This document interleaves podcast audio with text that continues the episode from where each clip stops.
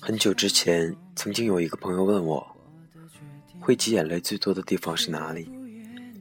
我说是医院。他说医院算什么？真正可怕的是机场。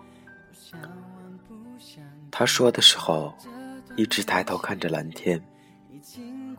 直到很多年后的今天，我以同样的姿势眺望天空的时候，才发现，当初他仰起头的时候，只是为了看一眼漂洋过海的那个人。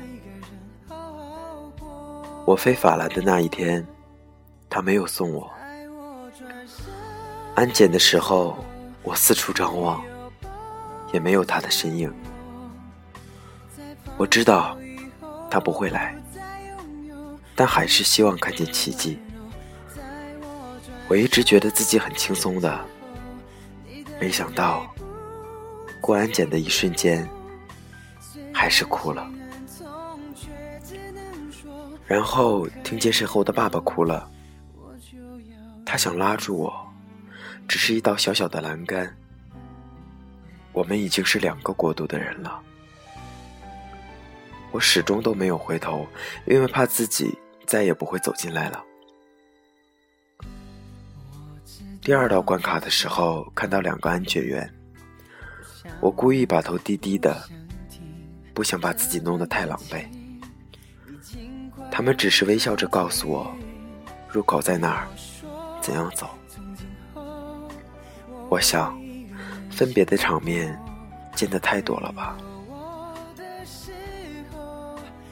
一年后，我从法兰机场回国，同样是安检处，一对情侣相拥着吻别。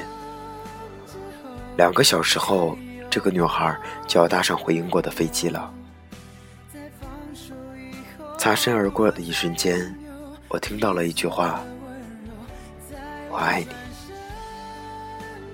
后来在机检大厅的时候，我又看见了她，手捧着脸。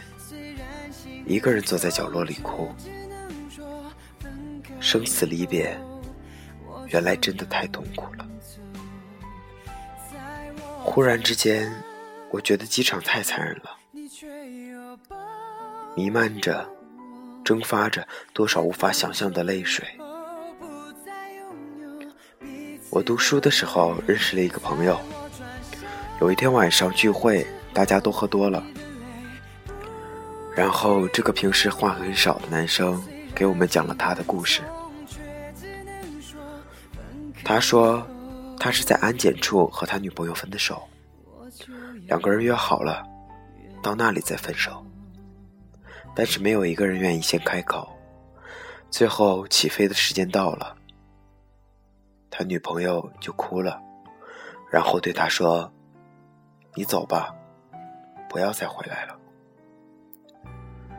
于是转身过关的一瞬间，他听见女朋友撕心裂肺的样的哭。他说：“这一辈子都不会忘记的。”我说：“你回头了吗？”他喝了一大口酒，轻声说：“如果那一天回头了，今天他就不会在这里了。”他说。十年过去了，我依然爱着他，只不过他身边已经有了新的面孔。既然给不起未来，唯一能做的只有放他自由。我男朋友回国的时候，正好赶上猪流感，安检特别严格。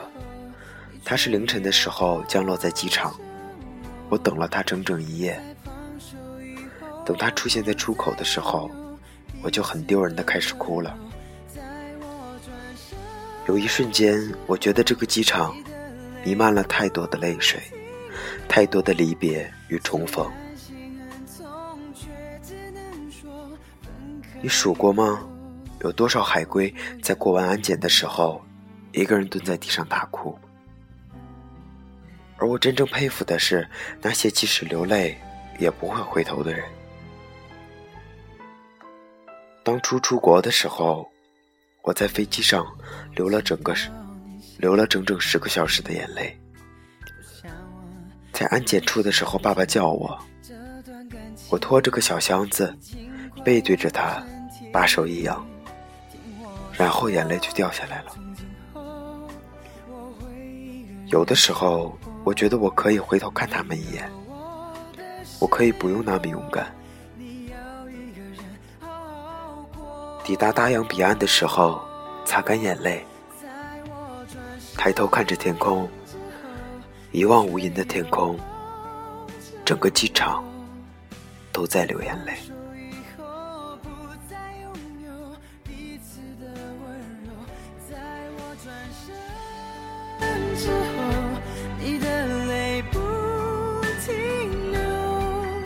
虽然心很痛，却只能分开以后，我就要远走。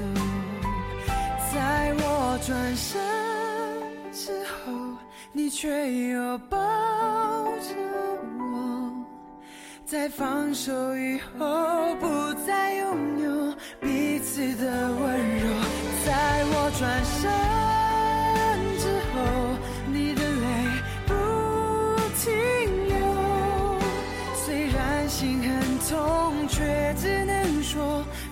开以后我就要远走。